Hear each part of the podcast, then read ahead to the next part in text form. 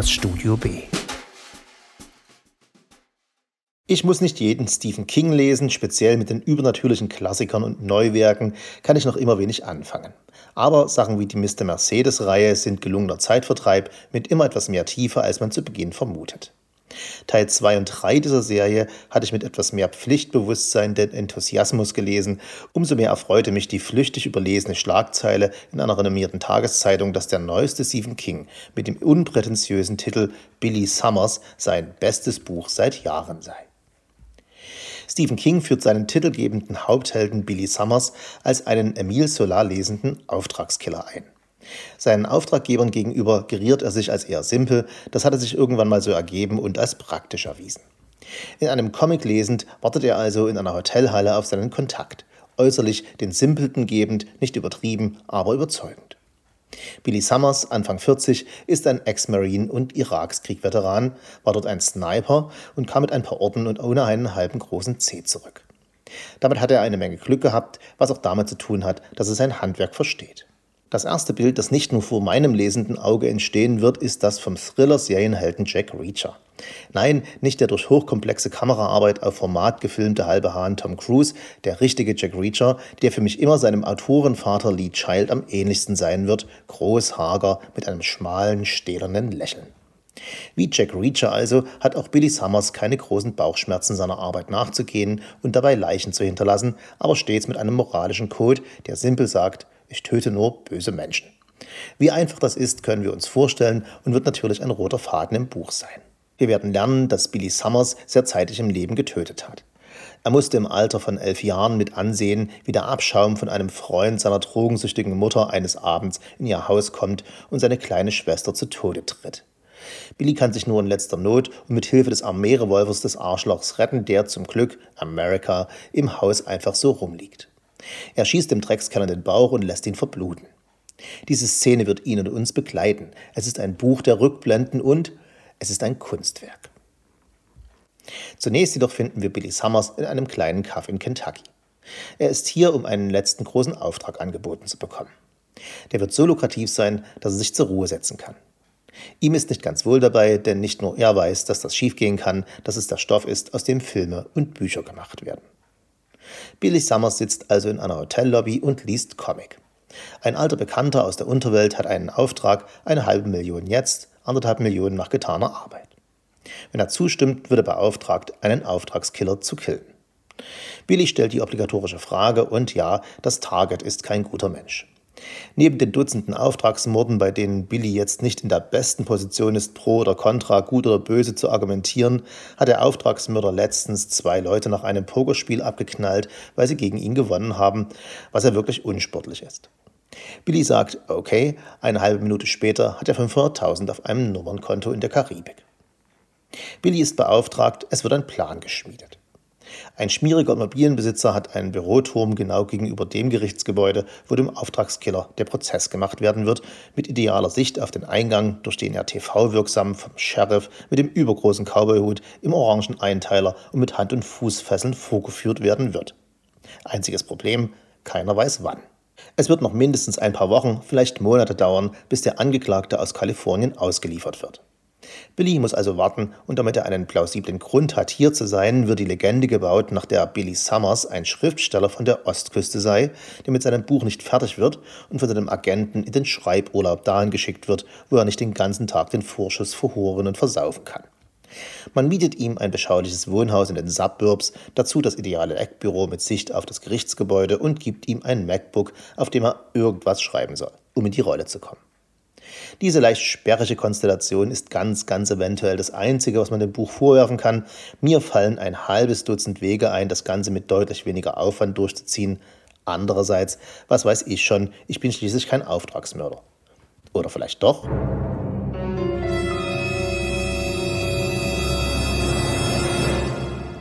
Egal, denn dieses Setting, womit wir uns übrigens von der konkreten Handlung verabschieden, keine Spoiler mehr ab hier, Rezensenten Ehrenwort, diese Konstruktion also ist wohl und sehr bewusst gewählt, denn es ist der Grund, warum wir hier einen Stephen King besprechen.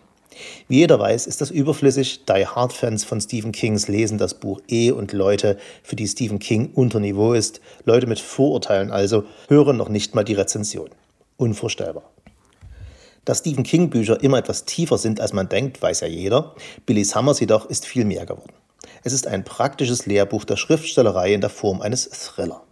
Es würde Pflichtmaterial für die Verwendung an belletristischen Hochschulen werden, wenn es diese denn gäbe. Stephen King packt alles, was er als Schriftsteller über den Prozess, das Denken und Arbeiten weiß und dann noch ein paar Sachen extra in einen Krimi und schafft ein Vermächtnis, wenn so ein Wort denn zu Stephen King passen würde und nicht zu endgültig klänge. Stephen King wird eine Buchlänge lang zum Autoren für Autoren. Alles beginnt mit der Struktur.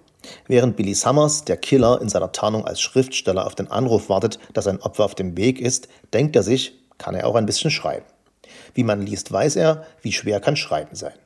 Das ist im Subtext natürlich auch ein Hinweis an jeden Leser und potenziellen Schriftsteller. Erlebt hat Billy Summers genug von der Horrorkindheit über seine Zeit im Waisenhaus, seine Ausbildung bei den Marines, die Horrorzeit im Irak bis zum Karrierewechsel vom staatlichen zum privatwirtschaftlichen Auftragskiller. Also setzt er sich an den ihm zur Tarnung gestellten Notebook und schreibt über seine Kindheit. Da er zutreffend annimmt, dass alles, was er schreibt, von seinen Auftraggebern mitgelesen wird und diese ihn als Simpleton kennen, übt er sich im Stil eines solchen und schreibt aus der Perspektive und in der Sprache des elfjährigen Billys. Dabei zeigt Stephen King im Buch die Fehler und Fehlversuche, die man unweigerlich beim Schreiben macht und beginnt Kapitel zum Beispiel in verbesserter Kindersprache von neuem, wie einen AB-Test. Wir lesen, typografisch durch serifenlose Abschnitte abgesetzt, die wahre Geschichte des Billy Summers. Wir lesen im einfachen Stil von seiner Kindheit und von seiner Zeit im Waisenhaus. Als er sich in der Haupthandlung, dem Thriller Billy Summers, zuverlässig von der Überwachung durch seine Auftraggeber befreien kann, kommt er zum zutreffenden Gedanken, dass er über die Erlebnisse als Soldat in Fallujah, Irak, in seiner eigenen Sprache berichten kann und sollte, und wir lesen seitenlange fesselnde Einschübe aus dem alternativen Billy Summers, die Geschichte von persönlichen Fuck-ups in einem abgefuckten Krieg. Dabei greift Stephen King auf ein Buch mit Namen No True Glory von Bing West zurück, welches er im Nachwort erwähnt und empfiehlt, womit King dem unsicheren Autor demonstriert, dass man nicht alles selbst erlebt haben muss und wie man fremde Quellen in seinen eigenen Sound transponiert. Da Stephen King Billy Summers, den Schriftsteller, die Geschichte seiner eigenen Entwicklung zum Billy Summers, den Auftragskiller, schreiben lässt, vereinigen sich diese beiden Stories, je näher sich Präteritum und Präsens kommen. Dass es kompliziert werden kann, wenn sich Fiktion und Fiktion in der Fiktion nähern und dass dabei strukturell sauber gearbeitet werden muss, lässt King dann innerhalb der Story die Protagonisten besprechen, was in einer letzten Wendung des Romans geschieht. Es ist erstaunlich und brillant. Weit vorher jedoch, in einer sehr überraschenden Wendung, wird sehr dramatisch eine 21-jährige Studentin in die Story eingeführt. Überraschend nicht nur für die Handlung, sondern weil Stephen King sich damit völlig ohne narrativen Zwang in die Situation begibt, das Verhältnis des Mit-40er Billy Summers zur blutjungen, Anfang 20-jährigen Alice bis zum Ende des Buches zu untersuchen und zu beschreiben. Etwas, was sich in unserer Wogenzeit fast nur noch ein Stephen King ohne Angst um die Karriere leisten kann. Er schreckt dabei vor keinem Topic zurück. Ob Liebe, Hass, Vergewaltigung, Pädophilie, männliche Physiognomie, jeden potenziellen Absturz von der argumentativen Klippe meistert er mit tiefem Mitgefühl für den toxischen Shit, den die meisten Frauen in ihrem Leben oft nicht nur einmal erleben müssen und klingt dabei nie wie eine MeToo-Timeline auf Twitter. Er spricht ein kompliziertes Thema nach dem anderen an, organisch innerhalb der Haupthandlung und meistert es mit Bravour und voller Zärtlichkeit, mit fast surreal traumwandlerischer Sicherheit.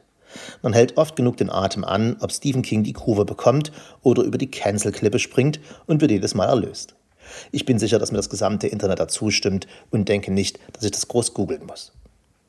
Und wie ein Mittelfinger zeigt dem ernsthaften Literaturbetrieb und, weil er es kann, schaffte er es am Ende seines strukturell wie thematisch seriösen Werkes, selbst aus dem zynischsten Literaturkritiker eine Träne aufs Papier zu wringen, in einem sich twistenden und windenden Ende, welches dennoch keine Seite zu lang ist.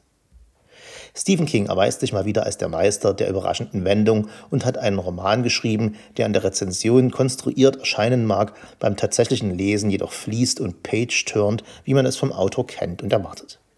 Ich, der ich meine Bücher gern geradlinig habe, Rückblenden eher skeptisch gegenüberstehe und meinen Hass gegenüber der Vorblende hier oft genug geäußert habe, dem Bücher in Büchern höchst suspekt sind und der Bücher aus dem Leben eines Schriftstellers für eitle Eigenbauchmiezelei hält, stehe baff erstaunt vor einem Werk, welches all diese No-Gos enthält, dazu reihenweise Verweise und Anspielungen auf andere Werke der Literaturgeschichte und bestimmt ein halbes Dutzend derer auf das eigene Övre und die ich alle nicht verstanden habe. Und dennoch ist Billy Summers einfach nur ein spannender Thriller. Von einem Autor, der sich Gedanken macht über unsere Zeit, der reflektiert über die Human Condition und dabei keine Seite Langeweile aufkommen lässt. Denn Stephen King ist ein Meister seines Faches, wie ich schon immer empathisch gesagt habe. Weiß jeder. In der nächsten Woche im Studio B bespricht Anne Findeisen Rosie Price Debütroman Der rote Faden, der bereits 2020 veröffentlicht wurde, uns thematisch an Irmgard Lumpinis zuletzt besprochenen Roman That Summer von Jennifer Weiner erinnert und bereits kurz nach der Veröffentlichung zur Post-MeToo-Literatur avanciert ist.